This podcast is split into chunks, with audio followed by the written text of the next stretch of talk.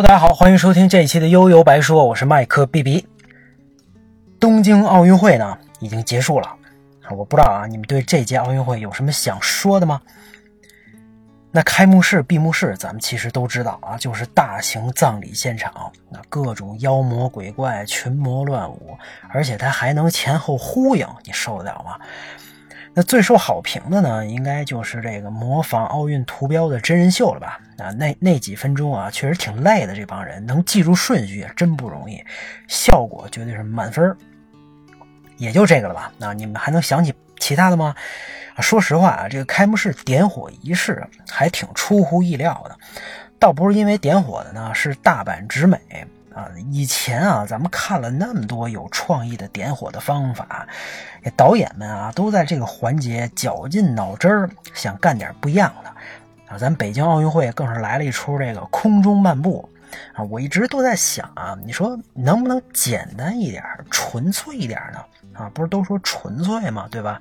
那咱就安排一个人啊，踏踏实实的跑到火炬面前，哎，把火给点燃，然后面朝观众挥挥手，这不挺好吗？啊，不是都喜欢纯粹吗？没想到这次东京奥运会差不多就是这么干的啊！所以看到那一幕，我实在是无力吐槽，吐不出来呀！啊，正好想到我心坎里了。疫情之下啊，大家都是殊途同归，什么博眼球啊、吸流量啊、玩花样啊，都是虚的，平平淡淡才是真的。那这次东京奥运会啊，还炸出来好多精神日本人，精日啊，什么这个物哀的美学。啊，神道教这个与死者的对话，从微小的角度看待世界啊，等等吧。反正你可以觉得有那么点道理，也可以当成全是屁话。咱们呢，啊，我吧也不能说对日本有多了解啊，但是从小到大，其实还是看了不少日本的动漫、电视剧、电影，多少啊能有些自己的判断。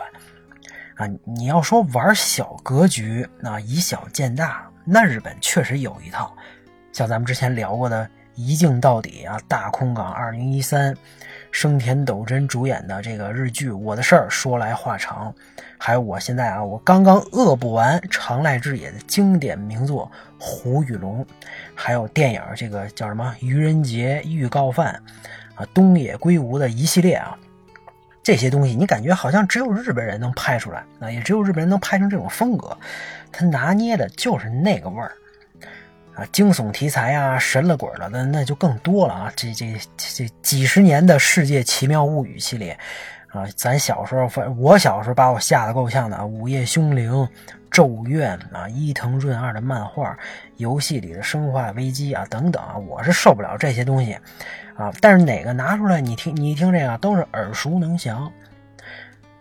但是呢，你你什么风格、什么题材啊都不重要，关键是你得满足一个最基本的条件，好看啊！你别看“好看”这俩字儿挺虚的，但对于专业人员来说啊，这肯定不难理解啊。人民群众喜闻乐见的，那就是好看的。那人民群众说好才是真的好，尤其是在奥运会这种展现世界人民大团结在一起的场合。啊，更高、更快、更强，积极阳光、健康向上，那咱就得搞点主旋律啊，搞点这个爆米花的东西，爽就完了啊！你看这个好几年前的这东京八分钟啊，运动和日本融合啊，各种这个宣传片啊，各种卡通形象，我记得有足球小子啊，Hello Kitty 机器猫啊，最后安倍晋三直接化身马里奥到达闭幕现场。啊！现场开始光影表演啊，See you in Tokyo 二零二零，这效果就特别的合家欢。结果到了正式的这个开幕式啊，一个个的这个白衣服啊，大白脸，神了鬼了的小孩看了，我估计心里都有阴影啊啊！当然后来咱们也知道了啊，这一切开幕式啊，都是沦为了日本各路政客们秀存在的工具啊。这个谁谁谁是我的人，那你得给安排上啊。那谁谁谁又是我的人，那必须也得露个脸儿。你这搁谁谁也受不了啊！啊，是不是这这种感觉啊？似曾相识，是不是？啊，于是那之前的规划方案那就支离破碎了啊！好像还把深度参与的任天堂耍了一整年啊！什么宫本茂啊，世界的主宰都是扯淡啊，奥运怎么玩还是得看我们这帮搞政治的老逼啊！就问服不服？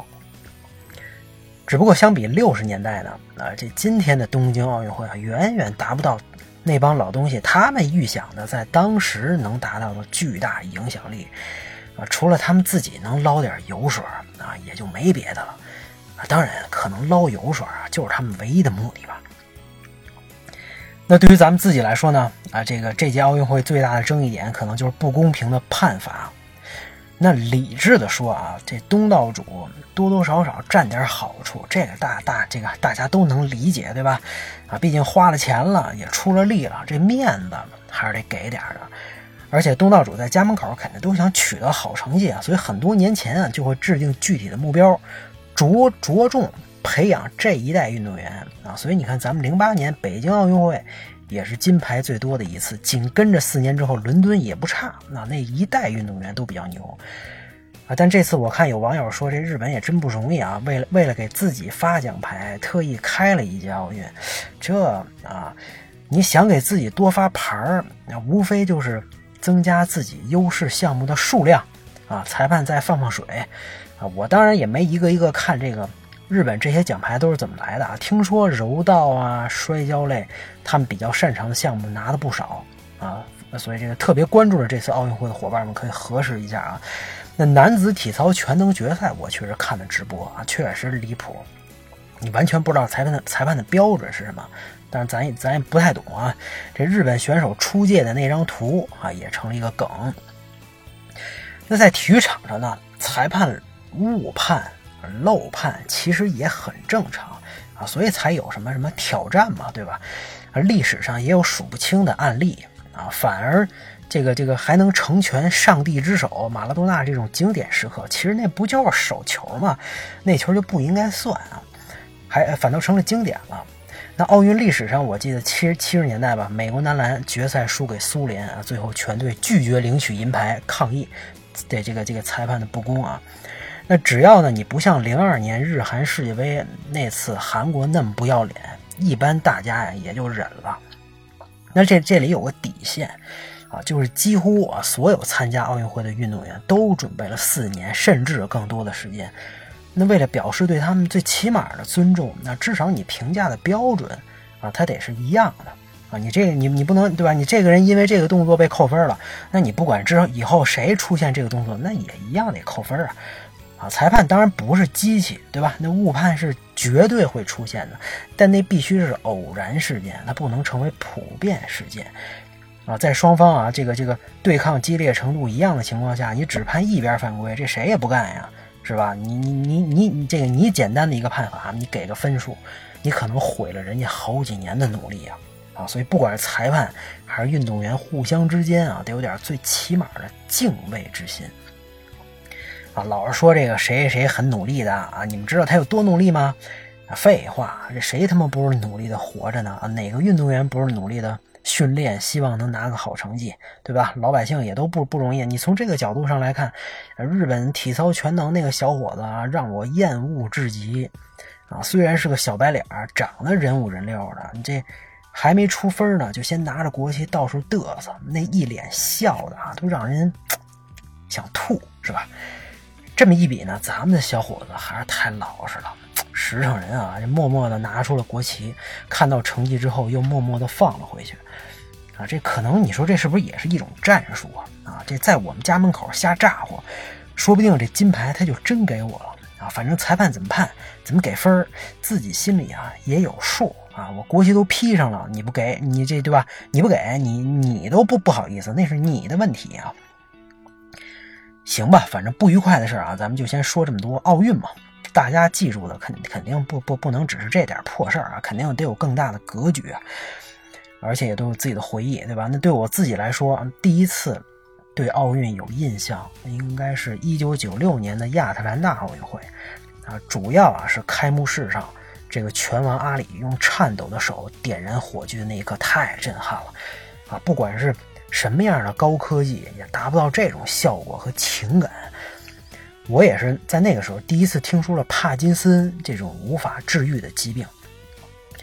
曾经呢，在赛场，你说那么灵活霸气的拳击手，因为一个病就成了这样，当时啊，还是给我幼小心灵有留下了不不小的阴影啊。所以不管是这个悉尼奥运火炬啊，水火交融缓慢出现，而洛杉矶的运这个宇航员，巴塞罗那的百步穿杨，伦敦的点燃花瓣，甚至是咱们北京的太空行走，我都忘不了亚特兰大奥运会点燃火炬的那一幕啊。这巴塞罗那。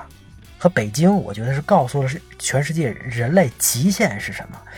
亚特兰大呢，是用另一种角度啊，展现了当人类它不行的时候，我们还可以坚持什么啊？这绝对是 respect 啊。那具体到奥运比赛呢？说实话，我关注的奥运项目真的很有限，毕竟那时候基本只看篮球、足球嘛。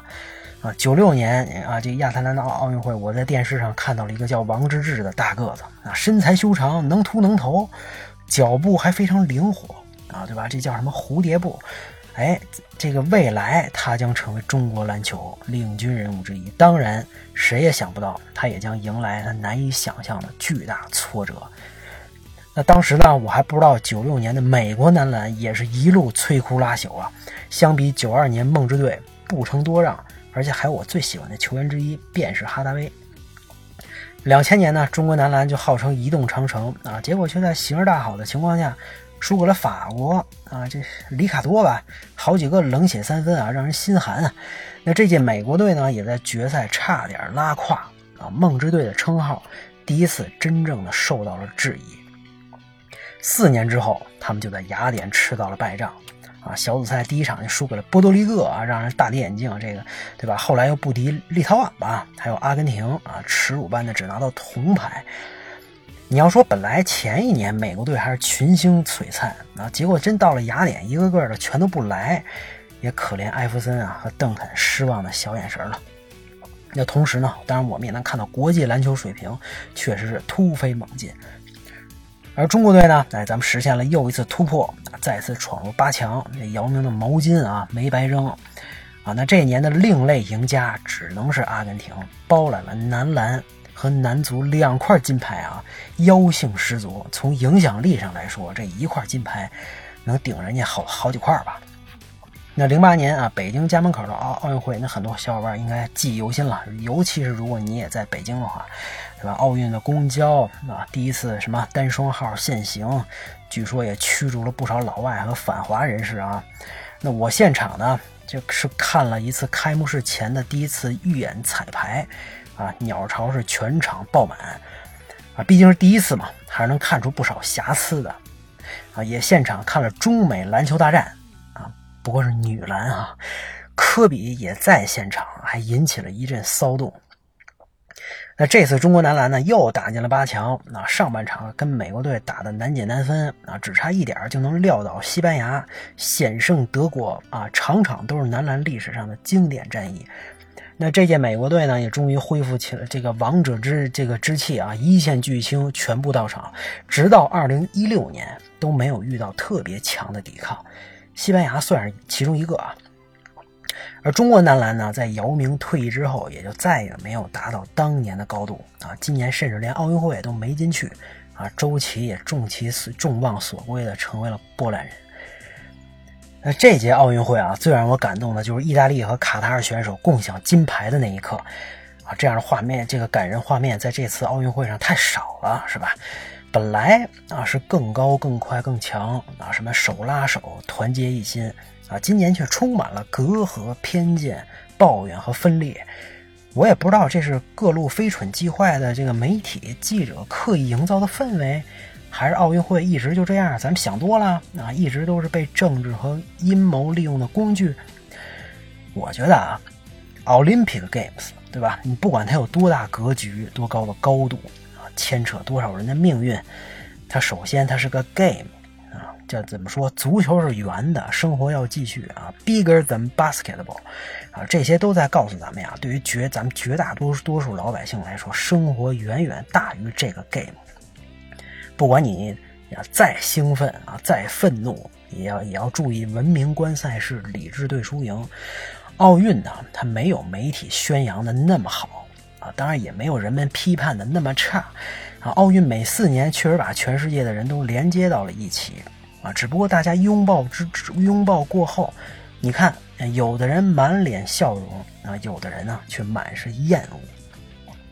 奥运推动了不同种族、不同民族、不同信仰、那不同国家和地区之间的互相理解。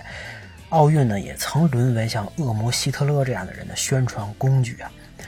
那作为老百姓啊，咱们只能尽量保持自己的判断啊，不被他们带节奏。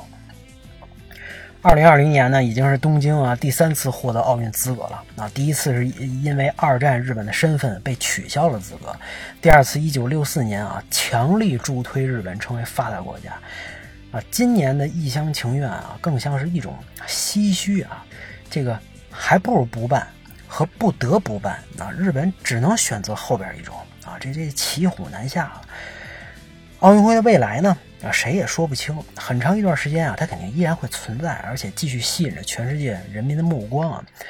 但是今天，你想通过举办一次奥运会就能像坐火箭一样直冲云霄，还是挺危险的啊！弄不好你还能掉下来。那有人也问啊，说咱们中国什么时候再办一届奥运会啊？啊，有了零八年奥运会的经验啊，中国如果再举办一次，你甭管是哪个城市吧，肯定依然是盛况空前啊。但是现在这个局势呢，谁也不愿意当冤大头啊，惹得一身骚啊。只能希望啊，半年之后的北京冬奥啊，在控制疫情的前提下，能够顺利举行完成啊。这个时候啊，稳比什么都重要。那因为这次奥运，我也第一次听到了中华台北队的这个这个升旗的这首歌啊，其实也是中华民国国歌《国旗歌》。那最后也给大家放一下，大家感受一下几十年前，可能一百年前，到底是什么旋律吧？也许你能有不一样的感觉。大家拜拜。